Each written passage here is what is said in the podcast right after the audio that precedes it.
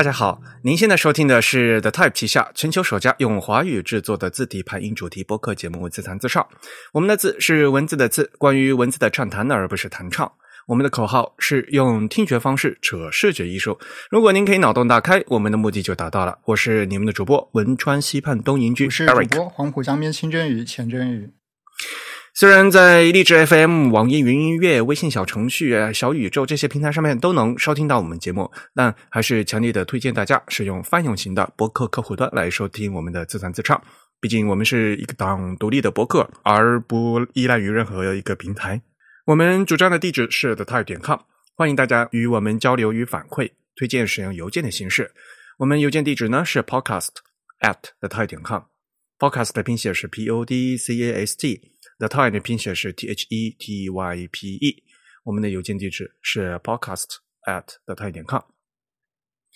然后还是那句话哈，如果您喜欢自弹自唱呢，也欢迎加入我们的 Type 的会员计划。因为我们这个播客只有声音没有图像，但是如果加入我们的 Type 会员呢，会有一份会刊啊，是 PDF 形式三十多页个电子杂志。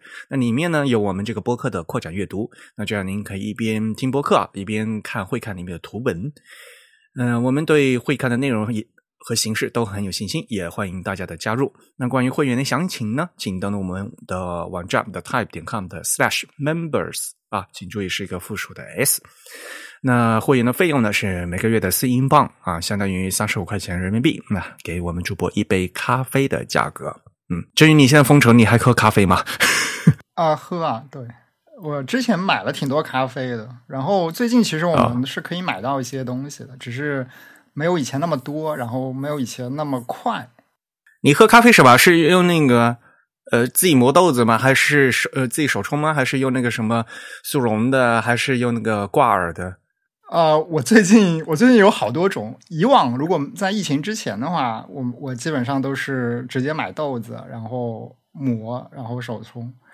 最近的话就囤了各种奇怪的咖啡，什么冻干呀，还有挂耳都有。哦，好啊！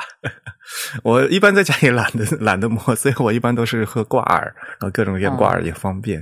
嗯，我磨豆是用电动的磨豆机的，所以比较方便。但是哎，就是磨完以后，这个就是那个量不好把握吧？就是啊，我都是随缘的，我水温什么豆子的多少粗细都是随缘的。所以你要买得到滤纸嘛？的 豆子是存了，滤纸不够了，各种各样事情。绿纸还有很多，绿纸还有很多。最近上海的小伙伴，菜呀之类的会总是会记得买，然后那些什么生活用品啊，什么洗衣液啊之类的都不够用了，就各各种，哎，真是的。好，嗯，今天呢是我们的第呃常规节目的第一百七十七期。给大家预告一下哈，因为已经进入五月份嘛，五一假期也过去了。那我们五月份的会刊呢，也就是我们总第四十五期会刊，嗯，预计会在五月的十七号啊发给大家。嗯，那好久没有给大家做反馈了。首先呢，诶，给大家念两条听众来信吧。真宇，你来念一下。啊，行。这个听众来信都已经挺早了，好像是两两三个月前。我们攒了好多，都一直都没有回，好吧？嗯，对，呃，第一封邮件呢是来自一位叫卢威的听众，他这个邮件没有标题，我就直接念一下正文：Eric 真鱼两位主播，你们好。这个鱼是一个 emoji 的鱼。已经很久没有给两位主播来信了。想起去年问过 Eric 在字体设计道路上的选择是考研还是工作，后来坚定想法，去年下半年在方正实习了大半年，学到了很多以前自学没有注意到的知识。如今准备毕业，希望先在工作中找到值得研究的东西，而后再考虑进一步的升学。在离开方正准备回学校的这段时间里，我想起在公司和一位设计师讨论到自弹自唱，说感觉有一些内容过于硬核，以至于一些新人听不懂也就过了。他有这样的观点，是在和我说到字体软件中的 UPM 值这一概这一概念。说实话，在听到为什么句号画不圆这期节目时，我还没在方正实习，当时只觉得 UPM 是一个软件工程的问题。和设计师在字体设计关系和设计师在设计字体关系不大，也就过去了。后来我发现，在字体软件打开的字在细节上有些不同，才明白 UPM 的道理。但在我的角度来说，我是喜欢听一些硬核干货的，我觉得很有帮助。即使当下没明白，也会在后面的过程中领悟。说了这么多，不出意外的话，我又想请教一个问题了，就是在西文排版时，在 Illustrator 字符面板中的字间距自动与视觉有什么区别？在排版时选择哪个合适？我记得在节目中 Eric 提到过，但我找了一晚上，忘了在哪期节目了，故此故来此邮件询问。谢谢卢威。好，非常感谢卢威的来信哈。嗯，我我其实我还想，他说他找了一晚上，在哪在哪期他没找到。我想他，我还在想他怎么找的。关键是 因为我们不是播客就只有声音没有图像嘛。然后我我在想他怎么找哦，看看标题或者看 show notes 的有没有相关联的词吧。对，因为那个我们那个标题根本就根本没法找。呃，上次呃前期有个标题写了八个字，然后都被他们说了啊！你们为什么多了一个字？谁规定我们标题必须要七个字的？真的是，就所以那个标题根本看就有时候根本根本看不出来内容说了什么嘛，对吧？其实可以到我们的 Type 那官网上面去那个搜，如果我们输了的话，可能就会在 Show Notes 里面写。那如果是 Show Notes 就是一个文字信息，然后就可以在我们这个官网上面搜到的。其实是。不管怎么样，呃，我给他写了一封回信啊，我那我直接念一下吧啊，卢威你好呀，很高兴收到你的来信，也很欣慰你在自己喜欢的字体设计道路上勇敢的向前，无论你做出什么样的选择都没有关系啊，每天都尽力做好就行。关于播客的难度，呃，我其实是故意偏重多增加一些字体工程知识的呃，因为一方面，目前数码的环境下，不理解字体工程的话，是无法做出最优秀的字体的。那事实情况也是，很多呃设计师并不懂字体工程技术，这为他们的设计带来了很多局限性，非常可惜。年轻一代的西文字体设计师都会自己写 OpenType 特性的代码了。那国内的字体厂商呢，依旧是设计部和工程部分家，老死不相往来啊。另一方面呢，作为节目，嗯，既然要讨论一些东西，自然会有一些专业的深度，这也是不可避免的。对于设计不熟悉的人，嗯，可以听个大概啊，反正我还会反复说。而播客呢，又是公开的，嗯，想具体听啊，嗯，尽管可以翻到啊五六年前的节目重新再听一遍啊，也许会有不同的收获。呃，对于你的问题，其实我在六七年前的节目至少呃提过啊。其实我在六七年的节目里至少提过三次以上，我不想再解释了。你是的 Type 会员的话呢，呃，就是我们呃二零一八年十一月第三期会刊里面有一页啊，其实里面写的非常清楚啊。嗯，然后呢，我就把那一页的那个 PDF 重新给发给他了。啊，其实有很多东西我们会刊里写的都写着，一搜都能搜到啊。祝你嗯收听愉快，Eric。回复就是这么多。当时我还真的是没有想到他会跑到方正实习。对于他说的一些东西，的确也是，比如说他提到的那个 UPM 的概念啊，那期叫“为啥这字体连句号都画不圆”，是我们自弹自唱的第一百五十六期，二零二一年的七月七月二十号的时候，嗯，但是讲的。讲那个 UPM 的那个道理，嗯，那所以有兴趣的朋友现在可以倒回去再听啊。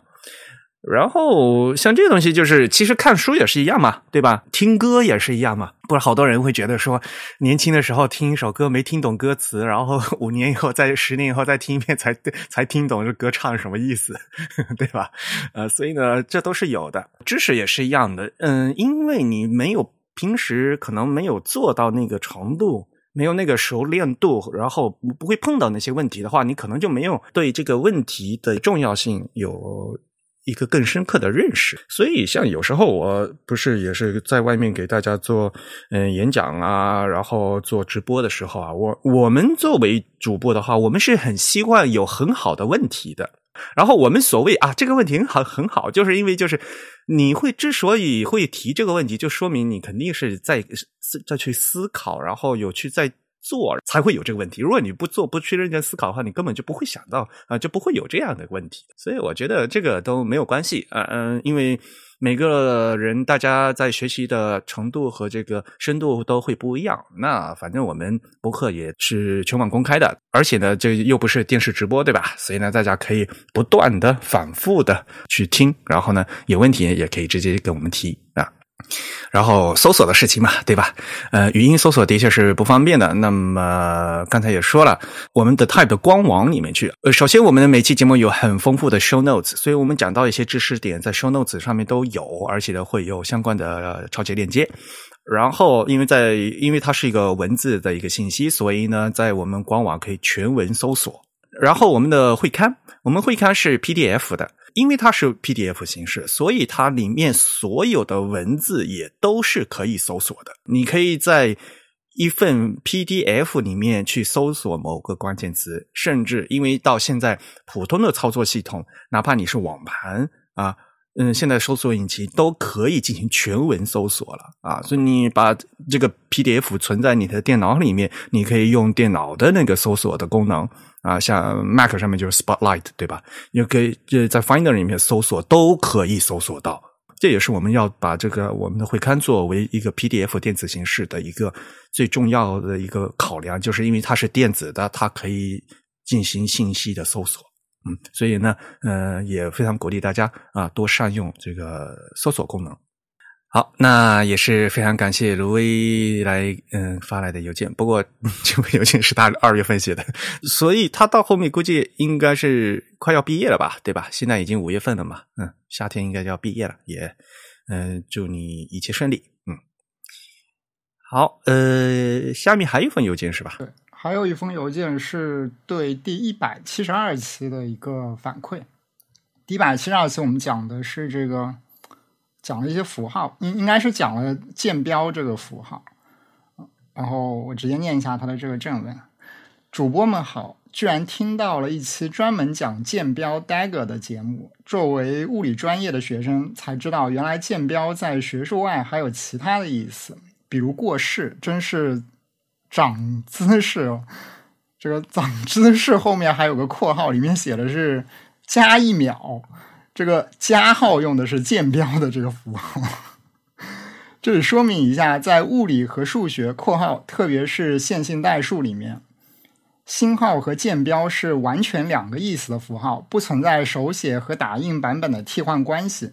这一点和矢量在打印（括号加粗加黑）和手写（括号箭头上标）上的关系不一样。星号在线性代数（括号或者数学）里面一般有两个意思，一个是复数共轭，呃，一个是矩阵的伴随矩阵。呃，为了消歧义，他还特意给这两个术语注了英文呢。这个复数共轭是 complex conjugate，我不知道念的对不对。嗯，是的，conjugate。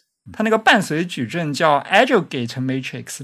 剑标无论在量子力学还是在线性代数里面都只有一个意思，就是共轭转置。啊，也有一个英文呢，叫 conjugate transpose，也叫厄米共轭。这个厄厄米共轭的英文我也不会念，这个人是一个人名吧？应该。这是不是 e r m i t 我不知道他是我我为什么要用法语念？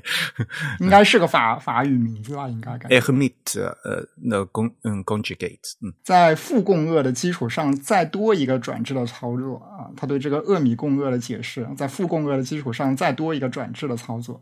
当然，在手写的时候，键标和加号确实很难区分，所以在实际手写的时候，字母符号右上标的加号。也就当成剑标来用了。祝节目越办越好，括号不断更。这他的署名我也不会念。他这个什么 P L 零 V E R 是吗？Plover，Plover，嗯，非常感谢这位 Plover 朋友给我做的补充。那个第一百七十二期节目《剑标的前世今生》是今年三月份啊，嗯，三月一号这播出的那期节目。然后我们给大家讲了，就真的就是剑标的前世是什么样的一个符号，今生啊，就现在当做呃用什么。然后呢，当然了，就在西文里面可以当做视王号啊，还可以各种各样的新的标记。那在理工科里面呢，我们当时提到啊，在量子力学里面可以用作为这个共轭转置。我当时说了，在量子力学里面做有个共轭转置，但是呢，因为我们我量子力学也不好，然后呃，但是是真于说是那个。线性代数里面也有用，是吧？然后就可能就没说清楚啊。这个果然，我觉得我们听众朋友里面理工科的朋友还是蛮多的哈。我觉得我们的听众里应该应该是这个计算机专业的很多，然后计算机专业一定会学线性代数。对，嗯，哎，线性代数简直是我的噩梦，我学的都已经还给老师了，太可怕了。也非常感谢啊，我们有这样的听众来给我们做这样的补充啊。不过，真宇你自己也是也算是物理专业的吧，对吧？对，其实其实我们我们大学本科低年级的时候是那个物理和计算机一起，我们是电子和计算机一起学，然后等到高年级再分专业。然后我我可能学的是电子的专业更多，电子微电子的专业更多一些。哎，你当时拿拿的那个学位是理？理工是工科的吗？还是呃，我们的专业其实一般在这个呃国际比较好的学校里面都会划分到工程专业，但是我们学校比较特别，我们把它看成是理科专业。呃，因为因为我们学校自认为自己的理科专业比较好一些，所以他觉得自己的理科文凭会比较好一些啊。而且另外从历史上来说，我们这个专业确实是从这个力学系。划分出来了，好像。嗯哼，嗯哼，嗯，所以其实它是一个理科专业的前身，然后转化而来的。嗯，理科专业毕业的那个绶带是什么颜色的？工科是黄色的吧？啊，对，我们是粉色的。哎，啊，不是灰灰色的，灰蓝色吧？应该说，啊啊，对对对，没错没错。呃，文呃，我我是文科嘛，文科是粉色的嘛。嗯啊，对对对，嗯，哦。好吧，其实跨专业挺好的，其实大家都有这个不同的背景啊，嗯，所以呢也会很方，嗯，也非常欢欢迎有各种各样的嗯不同专业背景的朋友来给我们进嗯嗯进行不同的补充啊。好吧，那反馈先做到这里吧。我们不能像再像以前一样做一个广，做一个反馈，要做了两两两个小时。嗯，还是那句话啊，也欢迎大家继续给我们做反馈啊，就是给我们写邮件。那 podcast。At 的泰点 com，当然，现在平台上很多呃，平台有各种各样的评论。那比如说在小宇宙可以评论，然后呢，各个各样平台都可以评论。我没有办法就全部都看啊。邮件的话呢，那就是最好的方式。那我们也邮件，我们是肯肯定是会看的。然后如果可以回信的话，这样这样一个 thread 对吧？沟通线的话就可以一直追下去，就嗯会比较清楚一些。啊，所以我们还是嗯传统的老一派 Web 工作者，希望大家呢呃多写邮件，嗯。好，反馈就做到这边，下面呢和大家介绍几条新闻。其实疫情呢在各个地方都反反复复，嗯，像比如说我在东京嘛，东京这会儿五一的话就已经全部放开了啊，就是嗯。国内大家所谓的躺平，所以呢，现在已经完全没有任何限制了啊。那在欧美的话，现在也差不多啊，都已经放开了。过去两年，很多这个字体大会都被迫改成线上，那现在逐渐的就开始有很多字体大会呢，就开始就是面对面的实地举行了。那给大家做一个大概的介绍吧。那像比如说欧洲那边。阿姆斯特丹的字体大会呢是五月十一号啊举行。阿姆斯特丹大会其实不是很大，也就半天时间啊。我们也会把链接放到 show notes 里面去啊。有一些嘉宾会过去进行演讲啊。就是五月十一号阿姆斯特丹大会，嗯。然后另外的话呢是 Type Tech 的的 Meet Up。这个 Type Tech 其实呃主办方呢是 Grandson。如果是我们老听众的话，都会知道啊，Grandson 其实就是由原来是由那个亚美尼亚的文化宣传部他们主办的一个非拉丁字体设计大赛建立的这样一个社区。Grandson 他们的那个大会评奖呢，已经结束，所以呢，马上就要公布了。所以其实他们这次呢，也是为了字体大赛的颁奖啊之前啊，做样嗯做这样一个热身。因此，这次大会呢是五月的二十到二十一啊两天，而且它是一个混合版啊，就是 hybrid conference，呃，就是可以直接见面，也有网上直播。那实地呢是在慕尼黑 Little Two House 啊。然后还有这个网上的流播，他们这次的这个活动名字叫 Grand 嗯 Grand Signs of the Times 啊。这次参与的嘉宾也是非常重磅的，包括字体大赛各个文种的评审主席，以及往届呃 Grand 字体大赛的获奖得主。像比如说荷兰那边呢，会有就是我们大家都非常熟悉的 Deep Deck。的老板 Peter，那 Peter Biliak，然后还有比如说呃，黎巴嫩的字体设计师 Nadine Shahin，这些他们都会过去进行演讲。这个活动它本身呢是收费的，我们会把链接放到就 show notes 里面去，大家如果有兴趣的话，嗯，可以进嗯进行报名和参参加，嗯。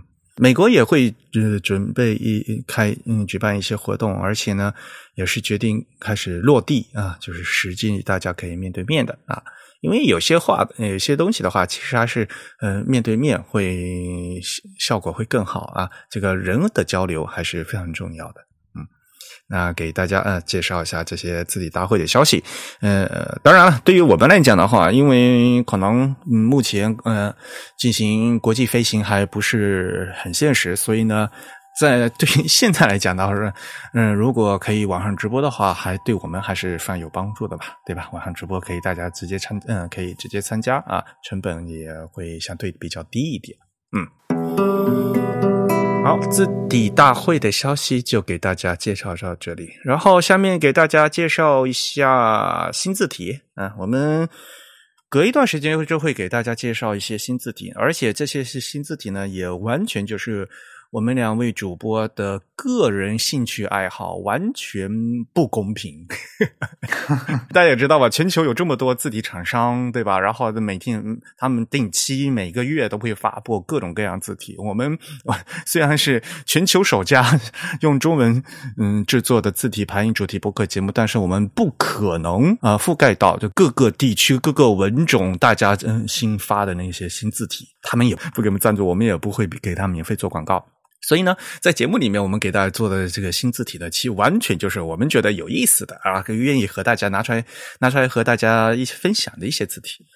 今天呢，呃，我们给大家介绍三款字体，其实都是谷歌的，对吧？因为毕竟嘛，啊，谷歌作为嗯科技商业大头，它的一些字体的话，可能会对全球几亿人发生影响，所以呢，还是蛮重要的。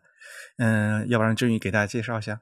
呃，行，呃，Google 其实有有两款，我都不知道能不能算是字体了，它其实更更像是图标。第一款是 Material Symbols，Material Symbols 其实我都不是看新闻才知道它的，我是因为平时的工作中，我偶尔会去用这个 Material Design 所提供的那些呃免费的图标素材，然后有一天。应该是上个月某一天吧，我我我打开这网站之后，突然发现这个图标筛选的整个界面就有一些变化，好像少了一些选项。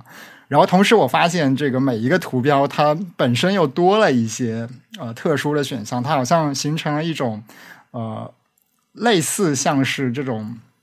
用字体的方式来管理图标一些样式的方案，比如说，啊，它会对图标的这个粗细用这个自重，用用 weight 这个变量来进行管理，然后还还甚至还引入了这个 optical size，呃，因此我觉得有点特殊吧，我就去查了一下，然后才发现了说，Google 在四月二十一日的时候发布了这个新版的 Material Design 的图标，并且把它呃。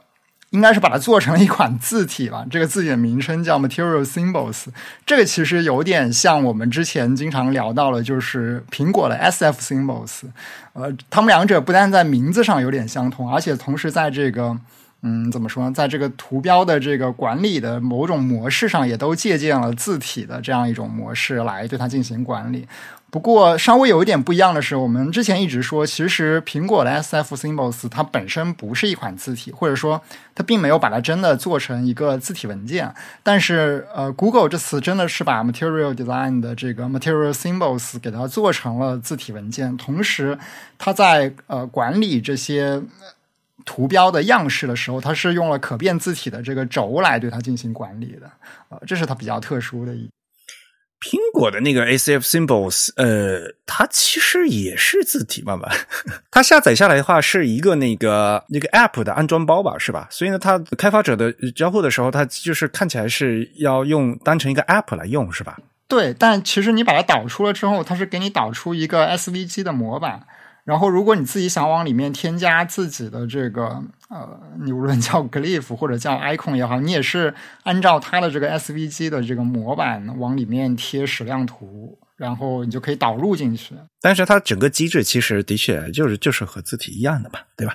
呃，之前我们也跟你们说了嘛，呃，苹果的 SF Symbols 的话，上次还获得了那个纽约 TDC 的大奖嘛。对吧？嗯，你说它是字体吗？它它它也是字体，那人家都获字体奖了，那还不是字体吗？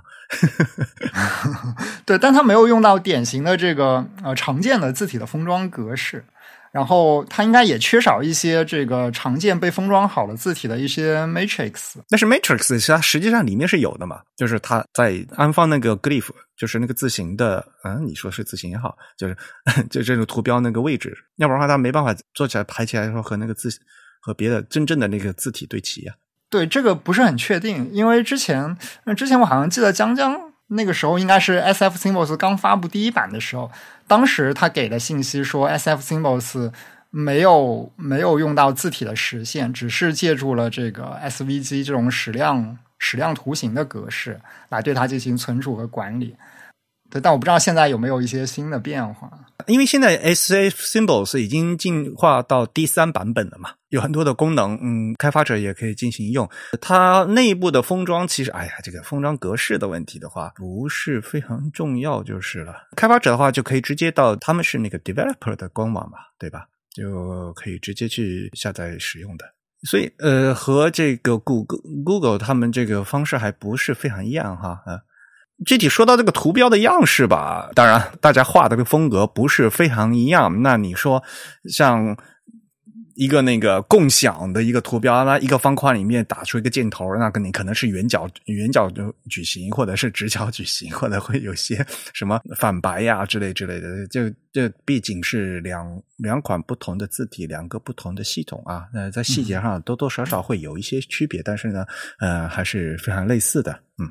对，然后这次其实 Google 它也是把这个当成了一个像字体开源项目一样来进行管理和发布，在 GitHub 上，它也公开了所有的这个呃，包括 SVG 的这个设计素材，以及封装好的，应该是封装成可变字体的这个字体文件，它全都放在 GitHub 上免费开源。如果大家有兴趣，也都可以去看一下。对，另外我觉得它比较有意思的就是，它也通过了它这个。Web UI 的设计给我们展示了一种如何去展示一种，因为它是一个可变字体嘛，如何去展示这种可变字体在这个视觉呈现上的一种交互方式，就通过一些滑感啊，以及一些辅助的说明，甚至有一些这个预览的效果。这个如果有兴趣的我们的听众对这方面有兴趣，也可以去多关注一下。哎，它这次谷歌的这个是有颜色的吗？啊，它这个是没有颜色的哦。但是它有三种样式，它分别所谓的这个 outline 的，就是轮廓的，以及这个 rounded。rounded 其实主要是一个填色，然后这个转角一般是圆角的，还有一个叫 sharp，sharp 一般这个转角是一个直角或者是矩形状的尖角的。不过我猜他们肯定很快，呃，他们下一步肯定就会会做那个彩色的。这个不一定，对，这不一定，因为之前 Material Design 要看 Material Design 它本身的这个需求吧。如果 Material Design 有一天说我们的图标要彩色了，说不定他们真的会做。但是彩色的话就不太好封装成可变字体了。嗯，苹果的它那个 Symbol SF Symbol Three 它它是可以加颜色的嘛？它是彩色的嘛？对，它那套彩色的机制不是用字体来实现的，应该它是直接在那个。呃就苹果它自己搞了一套方式，它应该是对某一些轮廓可以标记出它的色彩，然后可以分别填颜色这样子。嗯，啊，它还有还有那个调色盘嘛，就是、那个对对对你可以指指定那个颜色嘛。好，那我们再看第二款字体，也是 Google 的，也是一款其实是一款图标字体，就是 Noto 的 emoji。呃，Noto emoji 在四月二十九号的时候，它发布了一个，它叫名字就叫 Noto emoji，但是这个跟 Android 在这个系统默认的那个 emoji 字体不一样的是，它是一个单色版本的 emoji 啊、所以它是一个相当于像轮廓字体一样的一种一种字体吧，就是。这个新的是一个呃非常特别的，就是首先它的设计肯定需要一些特殊的处理嘛，因为它只有一种颜色了，有可能需要简化，甚至要改变一些设计。然后它最特别的一点就是，因为 Google Emoji 其实最早前它是整个 Emoji 是用了一种呃俗称叫 Blob 的形象，好像中文好像翻译成叫什么果冻人吧，它可能比较像一个倒扣过来的果冻。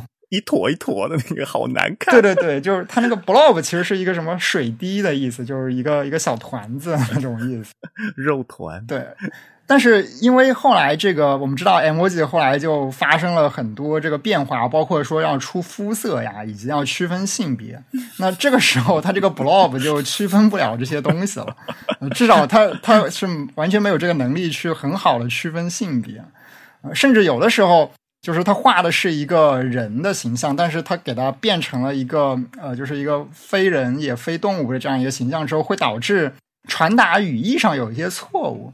好像曾经有人就说，呃，就他把一个类似像是画了一个穿长裙的一个美女的一个形象，然后发过去之后就变成一个果冻，好像打打了一个蝴蝶结，然后有人就觉得。他他可能想夸一个女孩子漂亮，给她发了这个图标之后，结果别人看到是这个，就会有一点传达语义上的错误。于是，对，于是之后 Google 就废弃了这一套，应该是在 Android 的有个叫 Oreo 的版本吧，奥利奥的那个版本，嗯，O 的那个版本。就把这个呃 emoji 给改掉了，改成了就是比较。正常的那种，就是如果是一个人的话，他会画一个呃比较像人脸，或者是一个有一个比较完整人身体的这样一个形象啊、只把这些原始的那些什么笑脸之类的，用一个圆形的一个简化版的脸来进行表示。呃，这次这个 Noto emoji 它就复原了这个一定程度上，它复原了这个呃 blob 的形象，就它又把这个 blob 给拿回来了。对对对，哎，我为什么看的还是圆的呢？呃，圆的是那些就是那个。表情，但是有一些有一些字符，它已经变成了那个，就变回到了原来的这个。哦，呃，就是有很多性别和肤色变体的那一些，比如说什么宇航员之类的吧，应该就是那种表情。哦，一坨一坨，还真是。不过，嗯、呃，不过，嗯、呃，这个版本比原来一个版本好一点了。对对对，它是在原来版本上有一些简化，然后也没有那么夸张了。但 anyway，他把这个形象带回来了，但是也好好诡异，感觉像那个巴巴爸爸。那什么东西？哎，你不知道吗？那个法国的一个漫画，那个动以前有动画片叫《巴巴爸爸》。哦，好吧，就是会那个巴巴变，就会各种变身的一个动画形象啊！你不知道巴巴爸爸吗？不知道哎，你赶快去搜一下。但还是其实还是有一些用户，就是有一些 Android 的老用户，他们其实很怀念原来的这个 Blog 的形象，因为他们觉得这个形象更有 更有 Google 早期的那种原创精神吧。啊，后来就 emoji 有一些同质化了。其实，嗯，那是因为没有办法。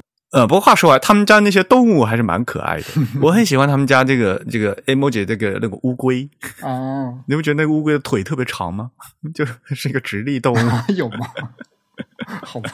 那不过这个也是开源的，呃，这个也是开源的。反正，哎呀，所有谷歌的它这个都是开源，都可以自己下自己去玩，是吧？啊，对对对。其实你从它那个 Material Design 过去有一个链接吧，啊，它现在把这个图标都分到字体那一类了。嗯，就是你在那个字那个界面那个网站的界面上，就是可以选图标的那个界面上，就可以直接下载到 PNG 或者是 SVG 的这个图片格式。那 SVG 相当于就是它的原文件，就是一个矢量图形。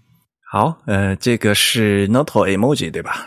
然后他们的确还是发了一款正经的字体，是吧？对他们其实相当于是把原来的这个 Roboto 这个系统字体给它做了一个巨大的升级吧，应该说。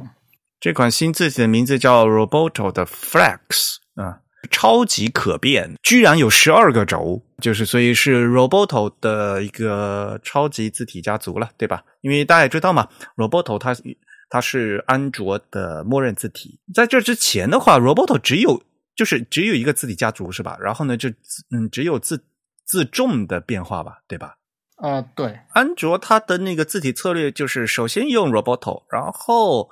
不行的话，它会全部嗯覆盖嗯就回落到 Noto，对吧？Note 就比如说在中文的话，就会有那个 Note CJK，就是这个思源嘛，对吧？它是这样回落下去的。嗯，所以默认的西文的话，就最优优先的还是这个这个 Roboto。那现在这个 Roboto 呢，它终于新建了超级大家族，变成嗯 Roboto 的 Flex。但是现在它只是刚刚发布，这个发布的时间呢是二零二二年的五月五号。还不知道它会部是否会部署到这个安卓里面去，还不知道吧？这个这个暂时还不清楚，但未来感觉应该是会有的吧？感觉是一个呃顺理成章的事情哈，嗯。从苹果的角度来讲，你们什么都那那都是学我的，然后都比我慢半拍。S F 的 symbols 我也早就出了，那像那个 Apple Color emoji 的话，也是早就最最早的一款 emoji 吧，对吧？然后 San Francisco 的系统字的话，就早就已经全部变成可变了，对吧？终于。呃，谷歌也做了，当然，嗯，谷歌这次一不做二不休嘛，所以呢，他这次做这个 Flex 的话，这个变化是非常之大的，呃，就是能力是非常之强的。因为刚才说了，他做了十二轴，所以呢，不仅这个有自重，也就是粗度的变化，还有字宽的变化，然后更不用说，肯定是有这个 optical size 的啊，就是所谓的视觉字号。还是要不厌其烦的说一遍啊，视觉字号就是所谓的，比如说标题字和正文字和注解字，这个不在不同的应用场景啊，他们会有这个不同的呃字体设计的形式啊，这这个方式叫视觉字号。嗯，因为因为他有一篇这个博客的文章去介绍它的整款字体，它它把它归类成一种叫所谓的叫参数化的轴。呃，就是把字体的这个设计的一些一些风格性的东西给它参数化，包括像什么 counter，中文可能可以翻译成中宫吧，就它这个中宫，它也做了一个轴啊，它那些那些轴对，没错，而且它还这次因为就开放给用户可以调嘛，嗯。啊，这个事情的话就就很奇怪了。像刚才说的，呃，那 counter 啊，感觉跟跟中公不是一个东西啊。我我们更愿意翻译成自怀或者说是自枪啊，这个都无所谓。然后呢，他把这个开放给用户了，所以呢，用户就可以自己去调那个字腔的大小了。然后甚至比如说，呃，参数的声部的高度啊，声部，比如说小写字母 D 啊。小写字母 L 这上面就往上升的那部分，那那那个升可以升多高？就是声部高，还有降部的高度，这是小小写字母 P 呀、Q 啊、J 呀，就是往下降的部分。然后还有比如说数字的高度，嗯，大家也知道，因为我们数字体有有分成很多种啊。目前来讲，我们字体用的数字呢，都是字体设计师事先预装好的。所以呢，字体高度可能有等高、不等高、小写字母高，呃，还有嗯小型大写字母高，就各种不同的高度嘛，会有不同的用处嘛，对吧？那他这次就干脆就把这个轴开放给大家了。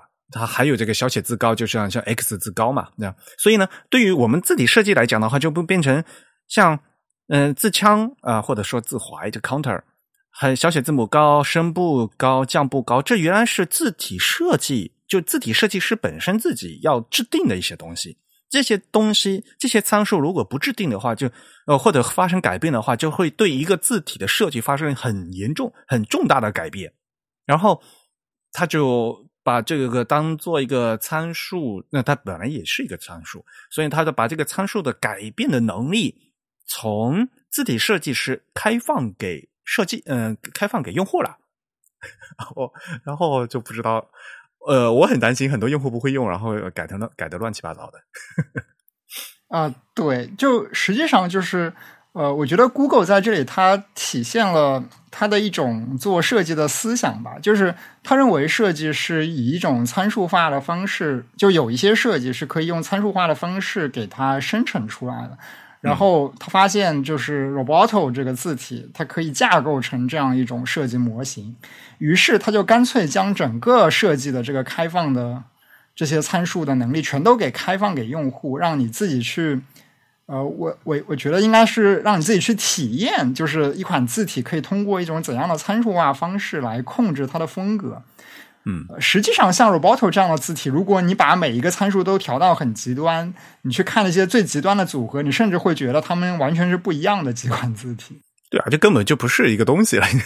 啊，对对对，呃，你这是还别说这些其他参数了，就像我们上次在采上期咱们不是采访那个薛天王景，他是在做景华的，你就说嘛，就一个一款字啊，你从最细到最粗啊，你从所谓的什么呃 ultra light 到最后这个 heavy 啊，这整个字的气质本身就发生变化了，你知道吗？就好感觉就跟原来设计差很多，有时候会嗯。没有办法的事情，嗯，对，对。不过我觉得 Google 这次它这样一个做法，呃，它有说不定会对字体设计的整个行业有一些影响。嗯，它可能会让很多原来没有办法自己亲手去做字体的那些人，通过这样一种方式，啊，他能感受到一个字体是怎样被从零开始设计出来，又或者说，呃，字体设计的一种方案吧，就是说。呃，我怎么样去设计一个字体？我其实就是可以确定一个非常粗略的方向，然后通过去控制这样一系列的参数，我就可以在这个参数中找到某一个点，把这个点当成是我设计出来的一种字体。嗯，它是它可能会将字体设计整个行业的一些做法变得改变过来。我甚至觉得，Google 这次相当于是开放了一个字体设计的工具，而不是一套字体产品。嗯。当然了，我们自己设计师一开始在做设计的话，也要定参数吧。但是呢，是以参数优先还是造型优先的关系？很多字体设计师他们可能是从感性出发，先有这样的造型，然后再去定参数的啊。那反过来，就工程师的头脑就是先定参数，然后再看造型，对吧？嗯，这个是嗯。不是呃所谓的好坏问题，就是这个 approach 啊，大家的一个思维方式不同啊，所以做出来的东西会不一样啊。大家可以嗯，可以多多尝试吧，我觉得还是蛮有这实验性的。嗯，但是我呃，我个人最担心的其实就是你把这个东西开放出去，对用户未必好，就是用户并并不会很幸福。就是嗯，这是当然，这退一万步来讲，可变字体都是这样一个感觉。就是呃，什么东西都可以变了，然后呃，设计师自己设计师可操控的层级变低了，然后呃，比如说用字的方面，平面设计师和这个 UI 设计师他们可操控能力变高了，呃，把更多的东西开放给用户了以后，有反而也相对的会有一些东西变得不可控了啊，这个要大家 多多注意。对，不过现在其实真的会去关心这些细节的，基本上都是一些比较专业化的用户。呃，一个普通的手机或者是 Android 操作系统的用户，可能都不会接触到这种调整可变字体的这种接口。嗯，他应该还是会使用到某一些设计师或者是某一些工程师给他选定的某几种字体的这个生成的结果吧。嗯，那肯定对。不过至少呃，开放给开发者了嘛。对吧？我的意思是那个 App 的开发者嘛，嗯，就原来原来是不可碰触的一个事情嘛，对吧？因为它都已经被封装成字体了，你就只能直接用嘛。现在呢，就是开发者可以用了啊。那么这套字体的设计师呢是那个 Font Bureau，嗯，呃，他们也是老牌的字体设计师了，对吧？所以呢，呃，的确是专业字体设计师做出来的东西，呃，然后呢是一个蛮具有实验性的 产品。那么，既然它是嗯，它是完全开源的嘛，大家也可以过去看啊。呃，大家可以看这里面的这个十二个十二个轴啊，哎呦，这个十二个轴，呃，都要给它跪下来了。嗯，因为一开始一般的用户甚至都不知道这个视觉字号是什么，然后他把那个视视觉字号轴他拉来拉去，他这个变化非常微妙。有时候 不知道为什么要有这个轴和为什么要用这个东西。有时候，这次还会它有很，比如说形状会发生改变嘛？像那个 O 或者数字零，它那个可以变圆一点或者更方一些。甚至比如说你在做所谓的斜体啊，或者意大利体，它那个斜的倾角的角度啊，都可以发生变化啊。这个看起来很厉害的样子，但是你要用起来的话，要好好认真用，要不然的话会变得非常一发不可收拾。对，它甚至还可以调这个笔画的这个对比度的这个呃变化的趋势。对对比度的话，其实就很像那个呃视觉字号轴嘛，其实。呃，对，其实我我觉得它甚至继续再做下去，它可以把那个，因为 Roboto 有一款 Serif 嘛，是吧？对，是的。它它可以把这个 Roboto 的 Serif 也给它合进来。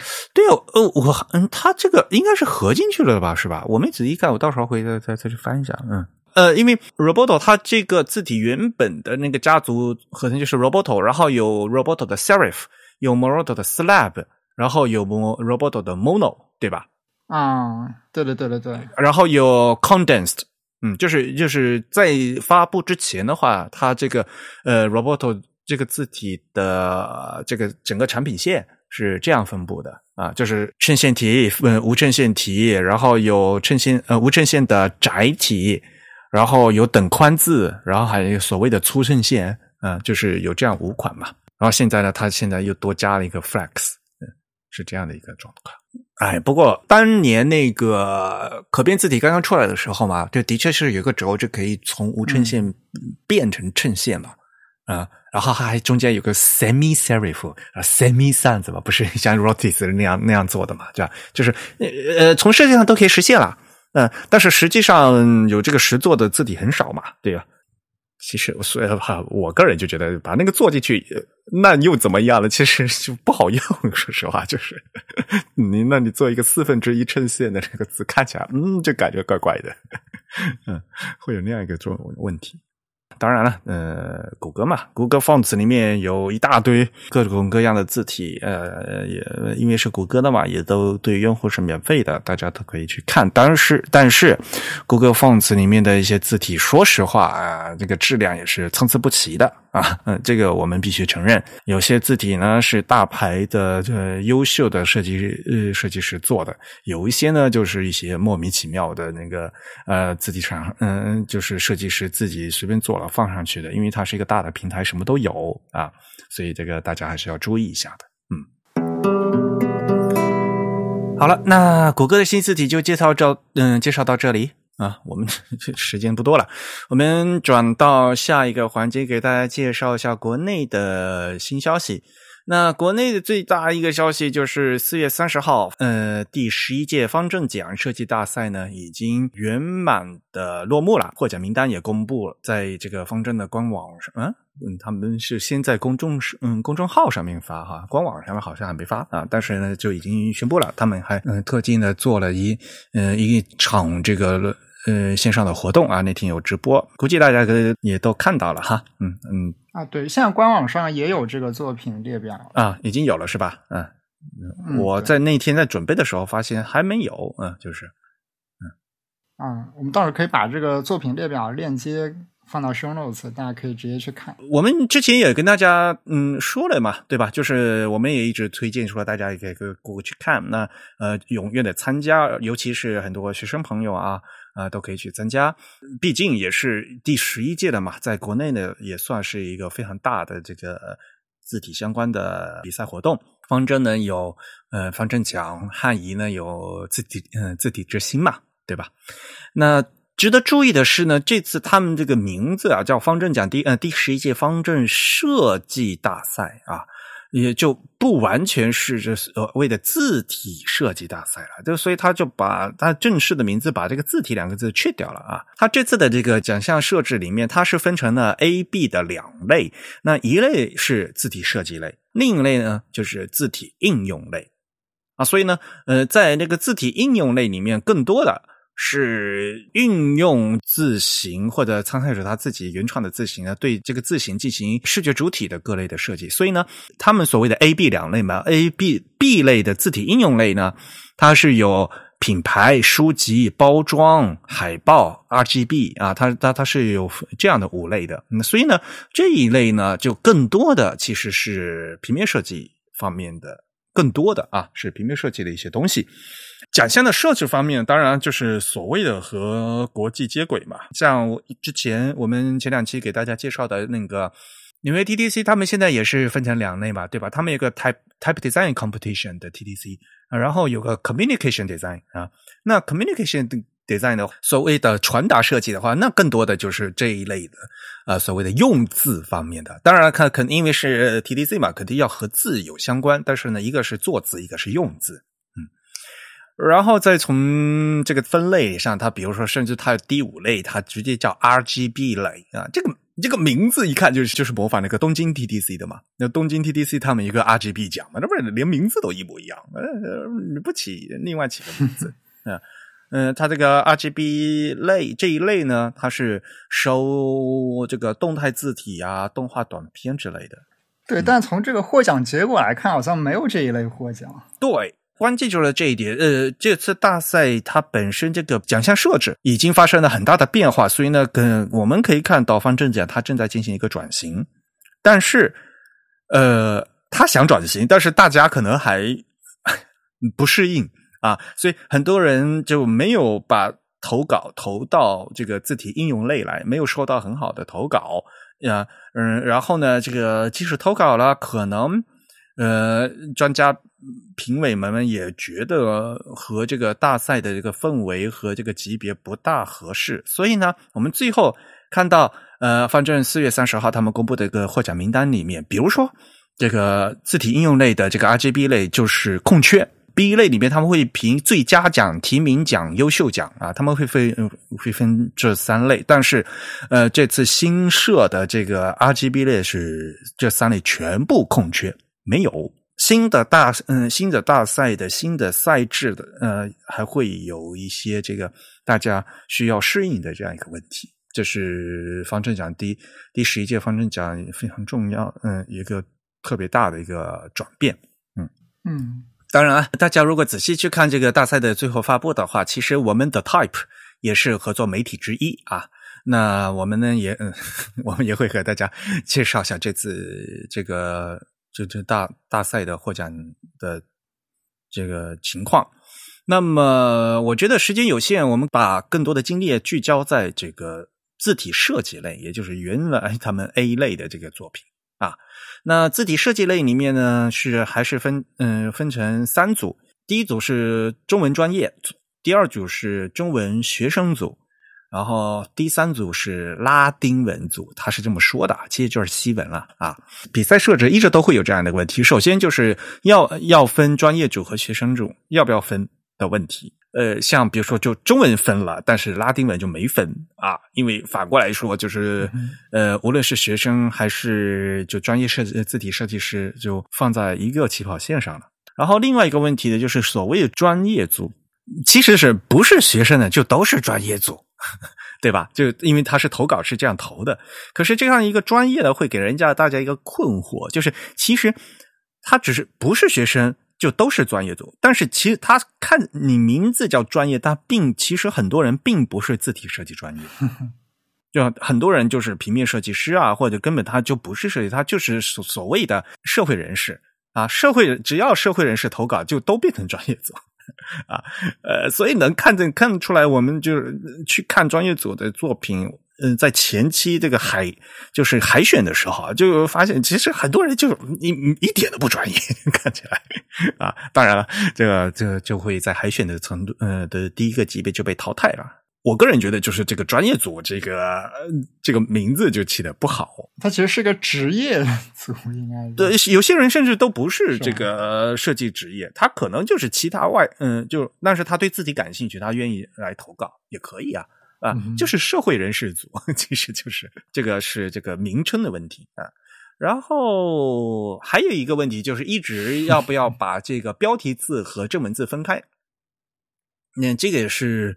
在大赛设置的时候非常头疼的一个问题，然后大家都觉得正文字非常重要，但是往往这样一分开以后，正文字的这个表现是非常不好。还有那么一些人，就是做出一款字体，他不知道这个字是要投到正文组还是标题组，啊，会有这样的问题。呃，一一方面可能是他自己这个定位不准啊，所以呢，他没没办法投。另一方面，这个字体大家也知道嘛，尤其是像现在这个趋势可以变成可变字体呢，那可变字体它可以进行刚才说的视嗯这个视觉变化轴的话，但它可以同一款字体在标题和正文字里进行切换了嘛，对吧？所以呢，就是有些字它既可以是嗯标题也是正文啊，所以呢就不好这么分啊。因此，现在的设计呢，就打破这个规则，就不按这个标题和正文分了啊。那么事实情况呢，也是就是，呃，绝大多数我们看现在的这个这作品里面，就各种所谓的美术字体会比较多一些。然后呢，像什么呃毛笔字呀，然后像什么创意字呀，会非常非常多。但是在传统的所谓呃印刷字体的宋黑仿楷。这个就非常少，然后呢，优优秀的作品就更少，因为这些会更难，这是整体的状况。嗯，然后呢，我们看看这个结果吧。呃，字体设计类的 A 组，呃，每一组呢都有金银铜，然后有优秀奖啊。嗯，今年是这个专业组有一个金奖，但学生组没有金奖。去年就是有好多奖是空缺，呃，就是说，呃，评委在最后这个是，嗯，评评审之后觉得与这个大赛的整体这个要求不大合适的话，那我们宁愿宁缺毋滥，所以呢，会造成金奖，嗯，就像有些奖项会空缺，呃，这次呢，呃，中文学生奖的金奖是空缺的啊，不过金奖空缺以后呢，反而就是铜奖会多多设几个。啊，是这样的一个情况，一般都是这样子。大家肯定就会先看吧，这个中文专业组啊，也相对来讲要体现出我们当代目前呃中文字体设计的一个方向和最高水平啊，应该要有这样的代表性的，对吧？那我们这次中文专业组的金奖呢是王贝宁的《林飞克石》，然后银奖呢是有两件作品，一件呢是。灵兔的流水，另一件呢是朱日能的汉克系列。铜奖呢是有三件作品，分别是高岗的碑刻，呃，吴义生的卓黑，还有张磊的太湖。嗯，刚好一二三这个梯队啊做的，呃，就是列齐了。真宇觉得对这这获奖的这个作品有没有什么感想？我总体上觉得。就虽然有几款字体，它也被划入到那种呃接近正文字的字体了，但我总体上觉得它们都不是很正文字体。对，但其中我觉得有一款让我印象比较深的是这个获银奖的这个汉克系列奖，就是朱日能的这款，就是它应该是应该是采采用了这个比较古的这个隶书的风格，对汉隶的风格来做的一款字体。而且我甚至觉得这款字体其实它是有潜质去正做正文字体化的，虽然它的笔画稍微有点怪，有有这个结构有的时候稍微有点怪，但我我反而觉得这款字体有这个正文的趋势。先先不说这款字体啊，就是汉隶本身是一个非常在艺术上是一个书法艺术上是非常高的层次层级非常高的一个造型，我觉得汉我我我非常喜欢汉隶啊，然后汉隶有非常多嗯有非常多种。正如这个评委，像月行评委对他的一个评价嘛，设计师从传统的隶书中嗯提炼出的独特的书法美，并在此基础上融入个人的思考和手法啊，准确的表达出来啊。设计师对传统隶书的结构、笔形、重心和部件那特征做出了这系统的梳理啊，保留了统一的关系，缓和了整体和局部的这个冲突矛盾啊，成功的利用了较细的笔形，表现出强大的一个结构张力和。坚毅的笔形韧性啊，从内到外呃，体现出高贵和优雅的优优雅的气质。嗯，但是呢，呃，月星评委同样也提出他的不足是字中的这个部件和笔形仍局限在繁体表现阶段，但从作品来看呢，完全有条件在保持原有风格基础上进行简化处理。嗯，就其实简体字更难做啊。我觉得把隶书作为这个电脑字体啊，第一要面临的问题就是隶书本身是扁体。我们现在电脑字一般都是方方形字嘛，就是所谓的方块字嘛，所以呢，就会有你这样一个扁体在整个方字框里面如何摆位的问题。然后，因为隶书它原本就是竖排的，汉朝的时候肯定是只有竖排嘛，对吧？所以它很多字形也是由竖排而生的。而那么现在我们把它改变改变成横排的时候，对这些这个横排的处理应该怎么做？像我们大家都觉得，就是原来汉字对这个重心的把握啊，并不是那么重要。但是，一旦横排以后，这个重心的高低就会变成一个很重要的问题。嗯，像比如说这次这个项目里面，它这个样章里面这个印象派画家这几五个字横排的时候，它这个笔画密度和这个重心，虽然我知道它已经进行了很重要的调整，但是呢，就是就是很难。像那个“象”字，就它这个笔画密度 和这个印刷印的这个笔画密度，然后这个重心高。像比如说派字，它三点水，它本身就排的很高嘛，就感觉这个派字重心非常非常高。然后那个像和加这个重心的，因为它那个笔形那个部件在哪儿啊？那个矢字部在哪儿？所以呢，那往下垂啊。所以印象派画家这五个字横排起来，它就非常难排，客观上是很难排，会有这样一个问题。我个人倒是觉得这个眼前一亮的作品呢，是这个银奖的这个流水。就是这个草书，这个草书它居然能在这个方块字里能摆出，能做的这么精妙，其实还是蛮难的一件事情。嗯嗯，当然了，有一些在具体这个字形上面哈，我个人觉得它做的太尖锐了，可能在一些锐角的处理要再做的再柔和一点。但是呢，就整。整体的效果来讲，对于我来讲是是会眼前一亮的这样感觉，因为就整个这个动态的这个草书元素的美术字本身就很少，然后呢，要能做到这个水平也是要花很大的功底的。对这款字体相对来说，它对这个字面分布的把握可以看出是比较专业的。是的。对，因为我们会发现，就是很多的参赛者，他还是没有理解这个样章里的这个框，其实是一个完整的字符的这个外框，就它其实是有个技术上的一个作用的。比如像刚刚我们说到这个银奖的那个汉克系列，它其实就没有把字面放对。嗯，首先它没有非常完整的利用到整个这个框的空间。其次，比如说它这个写写这个字写字的写，它为了把这个写字正好不会超出这个格子，它把这个写字的左右的这个嗯水平方向的这个重心完全偏在了左边，这个完全是一个错误的定位方式。所以就说会写美术字，会写毛笔字，对字的把握很好，但是做字体就所谓的要做成字库的时候，摆位这个才是做字库最难的一点。把这个字形摆到这个字框摆位，因为有摆位的问题，所以才需要设计上的取舍，然后才会有现在新的这个技术，就比如说可以突破字框之类之类的。做电脑字库并不是书法嘛，有很多就是没有做过电脑字库的人，他们在做字的话，就是对这个呃字框这个字形参数就没有概念，对字面率也没有概念，然后呢，对这个摆位也没有概念。对百位没有概念，也就是说明他对这个整个呃这个排印是没有概念的。他只在乎他只看了个字，而不知嗯不会去看那个字排起来的效果。而我们这个在做电脑字库的话，关键是要会排的，因为你做出来字是要要是要用来排的，而不是书法字。因为书法字你可以自己变，可以自己写，可以自己排。书法有章法，对吧？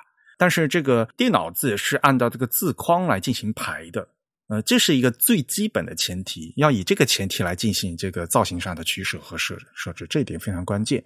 当然，专业组的那个金奖嘛，你可以说它是楷书嘛，对吧？就是嗯，就做的这个字就写的就写的很工整，首先对吧？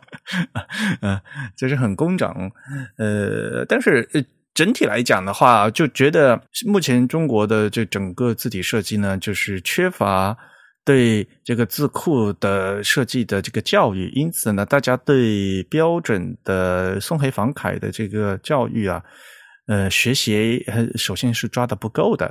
但但是反过来呢，因由于我们有很长期的这个书写训练的这个和呃这个美感的训练，所以呢，我们相对来讲就做这些。楷体字呀，做这些就毛笔风格的字啊，像比如说这次有有金奖是楷书，然后银奖呢是隶书和草书为源的加工起来的一个电脑字库作品嘛。像以这一类为起源呢，就是我们目前就是所谓就是中国人比较擅长的，而真正的你要做电脑字体，要做比如说要做真正的宋体、黑体，新嗯其实宋体、黑体有很大的发展空间。呃，但是也很难，然后呢，也不容易做，然后这个整体性的效果才是最体现这个字电脑字库的这个难度的啊。嗯，对于目前的就中国的设计师来讲呢，还是非常难的。啊，但我觉得其实如果说我们觉得 专业组是看重专业性的话，其实我觉得金奖的专业性会稍微欠缺一些，特别是他对。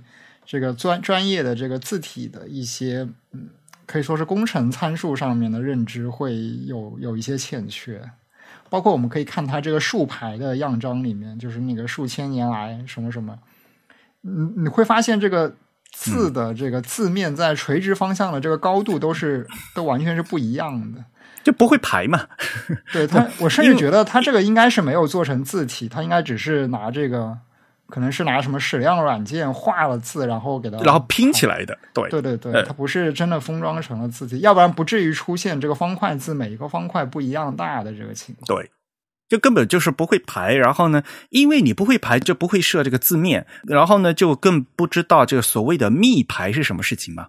因为设字面是直接要要直接关系到密排的嘛。我们说的密排就是字框和字框挨着的时候，这个字的默认字距是什么样的？这个默认字距的设置是字体设计师的职责。比如说，现在在网网上排版，嗯，网页的排版，它你什么都不做，什么都不做的话，肯定就是一个字框挨着一个字框，不拉大间距，也不挤压间距，它就是默认的一个状态，就是这个样子。然后你就需要有一些原始的字距嘛，你不可能字这个字和字粘在一起嘛，对吧？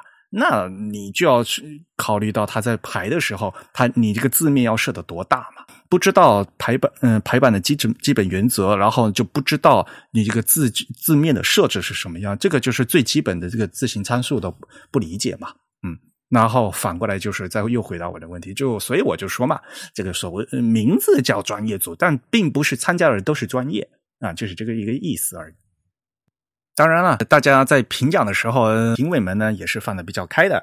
嗯，因为现在真正专业做这字库的那电脑字的人非常少嘛，所以如果你要把这个要求拉得这么高，那就没有合格品了。所以呢，评奖的时候就是还是以这个造型来看的。啊，嗯，这个的确是那没有办法的事情。但是从另外一方面讲呢，就是说我们也必须要加强对这个字体基本的，尤其是这个参数和工程方面的教育，嗯，和学习。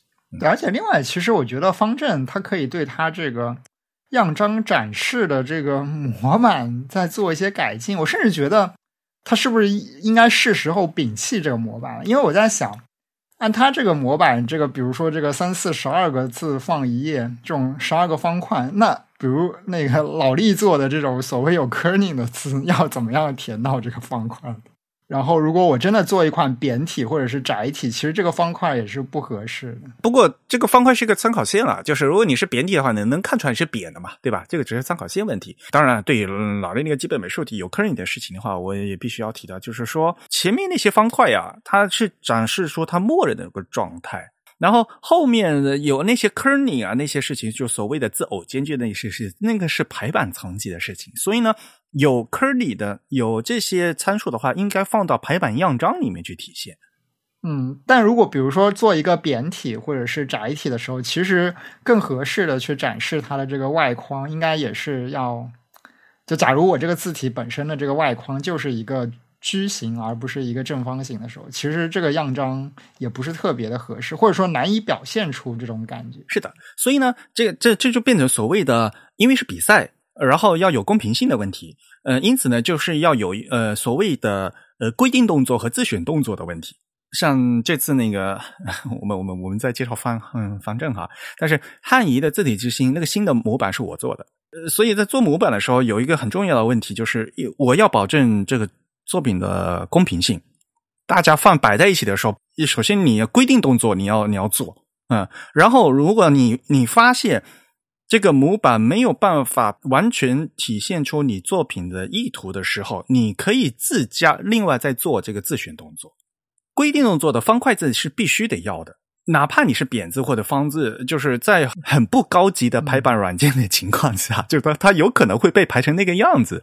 尤其是一开始那个大字啊，大字那像那个大字那个框啊，是首先在那个程度啊，我们是不看排版的，我们只是看它这个字的这个造型，看那个笔画那它具体的那个细节是什么样的嘛，因为它是大字嘛，我们更主要看它是笔形的。所以大字的话放放在那个方块里其实是必要的，就是我们要放大让人看的看看的样子。然后后面那个样章的话，其实就是嗯，你首先要有做一个密排，就是默认情况下什么都不调的情况是这个样子。然后那比如说，如果你有另外附加的 kerning 信息，有有其其他的排版的话，自动排的会排成什么样子？你看这个模板能不能排出？这个样子，如果你觉得这个模板不能体现好，然后你另外再进行自选动作，你自己排，然后再体现，甚至加减嗯加说明，这个都是可以的。因为还会先还会涉及到是一些字号的问题，有些有些字它其实就是在小字号才好看，嗯，你放到大字号的话，这个放大出来就嗯，这个看不出来是什么东西，你知道吧？有些字。然后有些字呢，就是要大字才好看。你给它缩小成小字号以后，就糊成一团，什么都没有。像比如说这次有获奖里面有好多一些，就是所所谓的粗黑啊，就是那一类的字体嘛，对吧？那个字的话，那如果你按那个模板来去排排成那个小字的话，就小字真的是黑成一团。对啊，但其实比如说像这个呃国外的比赛，比如像这个 TDC 或者是东京 TDC，我记得他们好像也没有非常固定的模板，对吧？对于参赛的这个字体作品。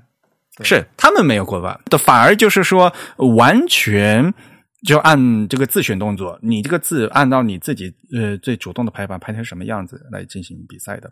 然后呢，就又会有另外一个问题：如果一个大赛完全不用模板，反而很多人就不知道怎么评了，知道吧？首先，就参赛的人不知道怎么做。然后，另外呢，评奖呢也可能会不尽公平，会有这样一个问题啊啊，对。所以呢，在评审的时候，他这个评的时候啊，他这个字是规定的嘛。像方正这个，比如说数千年来绘绘画是，因为这里面有有涉及到一些关键的证，因为汉字非常多嘛，会有一些涉及到一个部件嘛，比如说走之耳怎么写，呃，反犬旁怎么写，呃，四点底怎么写，就是这个其实是这个看这个字的特征是非常重要的吧，必须要有当然的然字，对吧？像像这些，这这这是评审故意要放进去的，首先。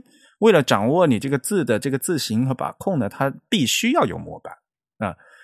而另外一件事情是，我也听字体公司的人说，就是如果你把东西全部变成自选，而没有这个规定，很多学生啊，他就不会去做这个自选项目。嗯不写这个规定动作的话，因为 这些大赛的话，他们还会去叫那些院校的学，呃，像美院的那些学生，有老师去组织学生进行集体参加。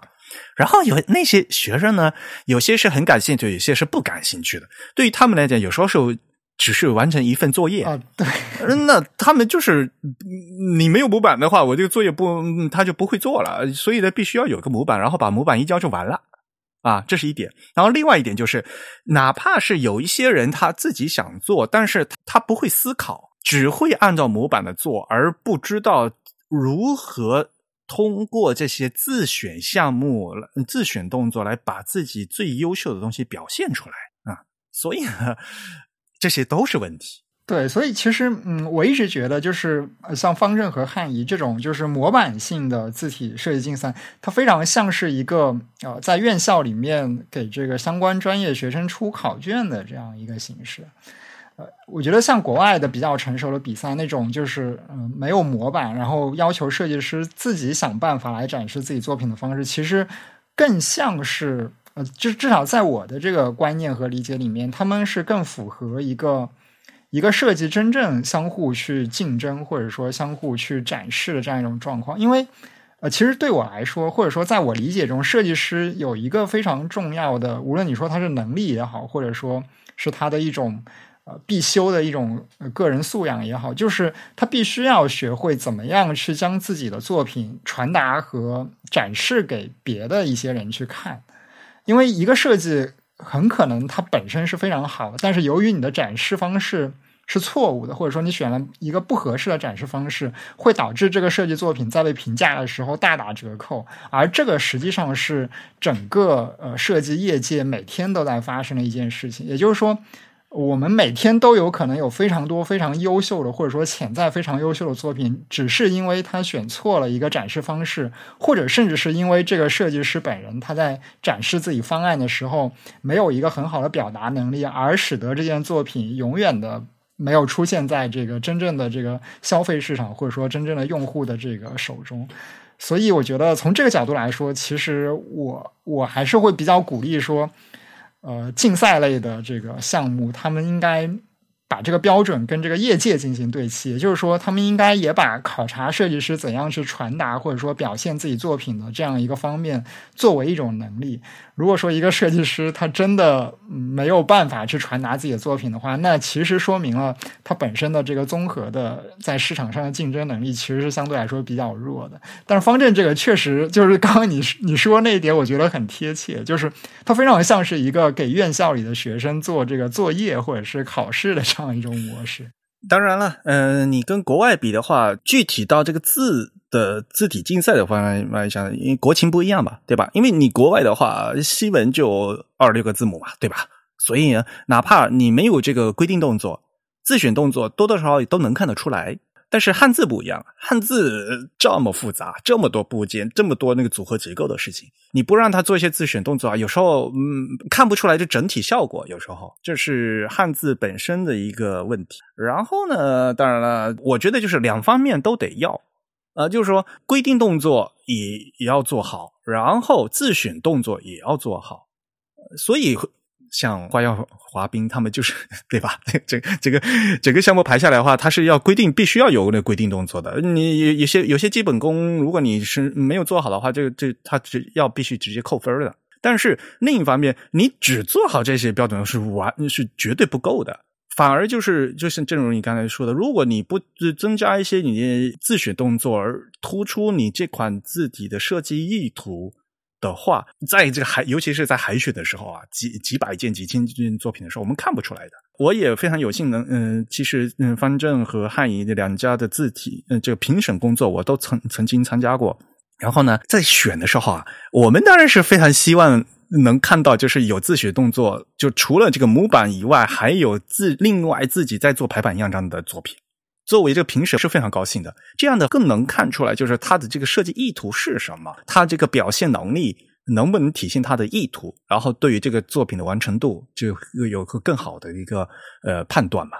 这这个就又又又又退回来，如果你往大说，就是说美院考试，呃，高考为什么一定要考素描嘛，对吧？就就就有这种事，就是有时候标准动作还是很重要的，尤其对于这个中文汉字的这个字体设计来讲，有时候还是蛮重要的。当然，嗯嗯，标准动作做完以后，我们更希望就是说能看到它有很更能体现自己特色的这个自选动作。嗯嗯，对，有标准的模板，其实相对来说会让人觉得更公平一些。它实际上是帮助了一些不太擅长展示。或者包装自己作品的那些人，给了他们更多的一个呃有可能被看到的机会。是的，两边都都重要吧，对吧？就并不是说你这个模板做完就完了，对吧？你可以另外加自选动作嘛，对吧？嗯，看你会不会会不会表现的问题了。对，但是就是就像我刚刚说的，就是我觉得呃，如果是我们听众当中有字体设计师的话，就是我觉得。自己设计师们一定要去多积累怎样去展示自己的作品，就因为自己设计其实是一个高度专业化的这样一个门类，而通常来说，我相信热爱做字体设计的这些设计师，他们可能会更在意自己的专业方面的水准，而去忽视了一些，比如像这个呃通常常见的一些平面设计技能，或者是一些沟通展示的技巧，但是。呃，事实上，那些技巧对于自己设计师来说也是非常非常重要的。它有可能会让你的作品进入一个更广泛的视野，然后获得一个更大的平台。如果你获得了这样子的平台和机会的话，你就有可能做出更加深入，甚至是更加优秀的作品。所以就是简单来说，就是你每一方面都不能放开，你必须 每一方面，你得把你的所有的短板都尽可能的给他们延长。对。长板对对吧？大家要进行发挥，但是不能有短板。呃，像基础的这个字体、这个排版的知识，对吧？你像刚才一个说的嘛，那个字面啊、密排啊这些东西，这个基础的东西都不掌握好的话，你到时候你自己做好的字，你自己不会排，就变成啊，然后你自己排出来的东西没办法展示你这个字的样子，这个就很奇怪嘛，对吧？这就变成短板了啊。然后你看国外字体设计师他们自己做的那个字体样章，那像比如做一个小册子，对吧？啊，那个在平面表现上都都是精心制作过的，对吧？所以这个是。对，现在不止小册子，现在还要做一个网站，要做一个非常酷炫的。对，要写代码之类的，对吧？嗯，一直都说啊，哎呀，这就像 Eric，你们这一天到晚就就就讲那些工程东西，我们听不懂。那你看人家，对吧？现在呃，在国外字体设计师不会写代码的话，就根本就没办法，连连自己一个产品都分装不出来了，变成。我们怎么说到这里来了？我们本来要评论评论作品的。呃，然后剩下是那个学生组，学生组有你印象嗯比较深刻的作品吗？呃，其实我没有特别仔细的去看。对，学生组因为给我的第一印象就是非常的美术字画了，甚至有这个乱成一团，我都不知道 是什么的。那个叫什么？叫线线儿线儿字是吗？线儿字。馅儿字，嗯，那个后来还获得那个评审奖是吧？我记得好像哦，哎，还真是评审呢，可以挑选自己一款作品作为评审奖嘛。然后那是哪位评委来着？呃，红卫，你把红卫评审他那个评语念一下。啊，我我看的是这个网站版的。他说：“那么年轻就那么纠结，一团乱麻，全凭内心的情绪。”惊喜在情绪中迸发，你好生猛，生猛还加了个引号。这款字的确是非常醒目嘛，对吧？然后呢，很有意思，就是说你看起来是一团乱麻，居然能认出来这个字。嗯，确实，就就是这个度要把握的很好，知道吧？如果你写的太清楚的话，就没办法体现这个字的这个造型了。但是你胡真的乱涂的话，人家就没办法涂。你就没有办法 看那个字了吧？所以你去看他这个大字，比如说那个什么温软，这啊这个样章啊，第三章那个大大，我后来就必须远看仔细看才能猜出来就是什么字，要不然有时候看都看不出来就是什么字。这个度把握的还挺有意思的。对，那作为评评审奖嘛，就值得鼓励嘛，对吧？对，从这个角度来说，这款字其实是有一定技术含量的。我觉得这款字如果真的要去设计，它靠的不是情绪，而是一种是的，而是一种技术，就是有一种技术可以使得它能把握到这个字的形和一些结构。它其实很像，呃，有一些比如说为这个什么视模拟视觉障碍或者是阅读障碍的人所感受到的那种字。我记得不久之前日本好像还出了一款。也是那种近看看不懂，远看才能看明白的字体，是吧？啊，有的呀，像很早以前，像比如说从博卡西就是嘛，就是那个 金田老师做的那个博卡西那款字吧，就是近近看根本就看不出来是什么东西的，要远看着才发现啊，这全是那个斜线阴影做出来的那种字啊，对对对，各种各样的一就从头到尾其实都有了，那就看你执行这个具体做，然后执行整体性，然后这个完成度好不好？对。的确是蛮有意思的，嗯，然后其实那些学生作品的那些黑体字啊，嗯，然后一些那个斜体，其实做的还挺好的，有些啊，我个人倒就觉得，比如说那个学生那个银奖那个李泽熙的那个润泽手写体，这个字就看的就蛮舒服的，统一性也蛮高的，所以到时候比较容易能做出一款成做成一款成功的电脑字库。而且比较容易用吧，对吧？像一些什么商业广告啊、包装啊，然后甚至比如说现在大家视频的那些字幕啊，也就都很都很好用嘛，对吧？像这样的字的话，然后西文组的话，说实话，我感觉比较一般，并没有像看到特别惊艳的一些作品。我个人的感觉，就是大家还要再多多打磨一下。嗯，这次西文的这个。评审嘉宾啊，他们也请到了侯赛啊，呃，请到了 Jerry，还有小林章啊，他们这三位，嗯，也都是西文字体的专家了。他们挑选出来的作品，金银奖也都是，嗯，也是都有的。对，现在我看到小林章他给了一个评委奖，是给了一个西文的，就是所谓的模仿这个圣书体的拉丁字母啊，对，叫。Hero type 对吧？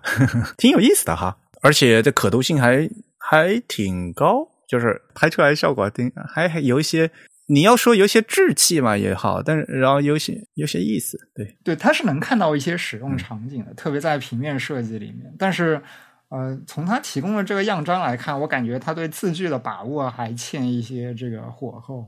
如果加以微调的话，其实它在平面设计中应该是会有一些不错的使用场景。哎，调字句嘛，这个是中国字体设计师做细文字体的一大短板。而且 调字句也是，呃，无底洞的事情。嗯，这个大家还是要多看多练，那只能这样子。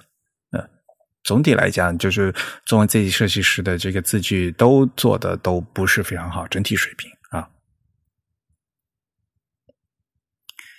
好吧，那我想说的就这么多，你有什么补充吗？嗯，也没有什么吧。好，呃，下面先给大家介绍一下五月份我们会员抽奖的奖品的预告啊。那本月会员抽奖的奖品呢，是由卯屋嗯 Atelier Anchor 啊出品的文字设计文化杂志 Dash 的试刊号啊纸质书哦。本期主题呢，呃，是探索剖析呃城市公共空间中字体辐射出的多样表达，对文字的图形堆叠和层层累积。视觉形象进行剖析，对时空记忆、社会文机理进行深度层层析。也非常感谢茅屋啊提供本月的奖品。那其实呃，这个试刊号里面，我我也帮他们做了一些东西啊，也非常推荐。那我们将抽出一名幸运会员来免费送出。那在五月十六号之前啊，注册在即的会员均有机会获奖啊！欢迎大家的参与啊！然后振宇，你可以收尾了。行，那我们今天的节目呢就到这里结束啊！如果大家有什么意见或者反馈呢，都可以写邮件告诉我们。我们的邮箱地址是 podcast at the type 点 com，p o d c a s t at t h e t y p e 点 c o m。同时呢，大家也可以在社交网站上关注我们。我们在新浪微博、在 Twitter 以及在微信的 ID 都是 The Type T H E T Y P E。在 Facebook 上搜索 The Type 或者搜索 Type is Beautiful 也都可以关注到我们。感谢大家的收听啊！今嗯，本期节目由 Eric 和振宇主持，由 Eric 在 MacOS 上剪辑制作完成。我们下期节目再见，拜拜。嗯，拜拜。